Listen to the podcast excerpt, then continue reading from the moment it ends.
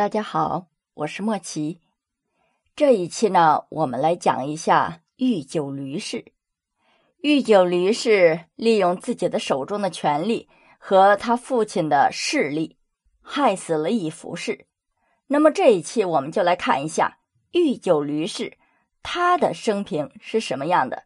害死了以服氏，他是不是就在西魏的后宫里面过上了好日子呢？我们都知道，这御酒驴氏是柔然可汗阿那圭的长女。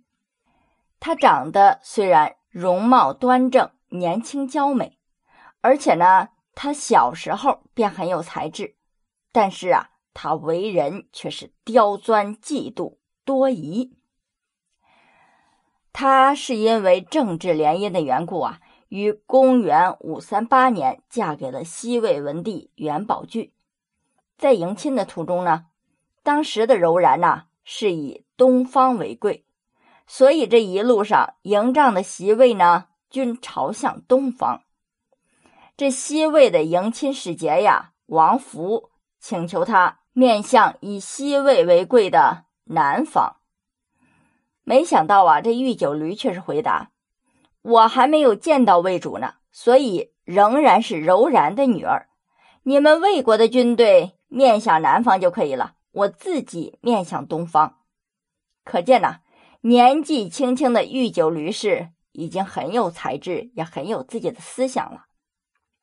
只可惜呀，她的才智没有用对地方。嫁到西魏两年的时间里，几乎是以嫉妒元宝炬的原配以服氏为主，以胁迫元宝炬为主要任务。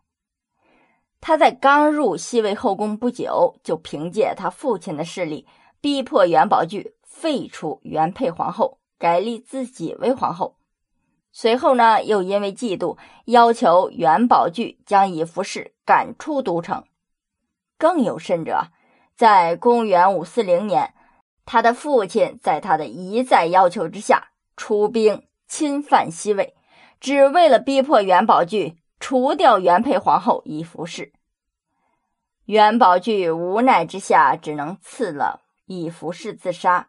御酒驴氏可以说是达到了他一生的目的。要说这命运呢，也是公平的。在逼死了以服氏的同年，御酒驴氏住在瑶华殿，临盆的时候，他忽然听到了一声狗吠，同时呢。又见到一名妇人盛装打扮来到他的房间，但是其他人呐都没有看到有人出没，所以呢，就有人传说说御酒驴氏看见的就是以服氏的冤魂。后来呀，御酒驴氏因难产而死，年仅十五岁。所以说啊，这人不能为恶，你的心思纯净了。自然日子就好过了。正是所谓“平日不做亏心事，半夜不怕鬼敲门”呐。这大白天他就见鬼了，可见是他心中的鬼作怪。御酒驴氏死后呢，葬于少陵园。在元宝炬死后，与之合葬于永陵，谥号为道皇后。那么说完了元宝炬。这两位皇后，我们再说一下他的儿子，西魏的废帝元钦。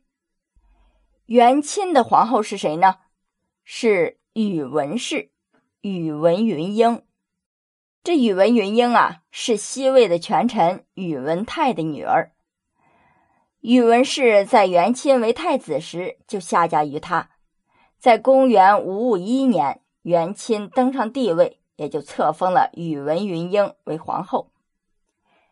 这宇文泰虽然是一代权臣，但是啊，这宇文皇后品行端庄、贤良淑德，是深得元钦的喜爱与尊重。更有甚者啊，元钦在位期间，只守着唯一的宇文皇后，没有再册封任何的妃嫔。在公元五五四年农历的四月，也就是元钦登上帝位仅仅三年，元钦就被宇文泰给废掉，随后呢又被他偷偷的害死。宇文皇后得知这个消息之后，是心痛不已呀，也自饮毒药，自杀殉夫。宇文皇后与元钦之间呢，是相偎相依，一夫一妻，也传为了佳话。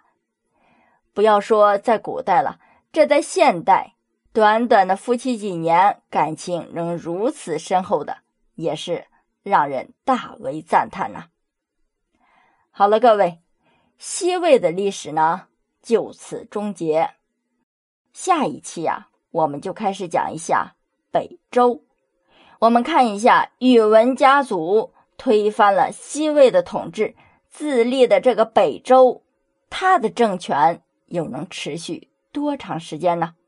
我们下期再见。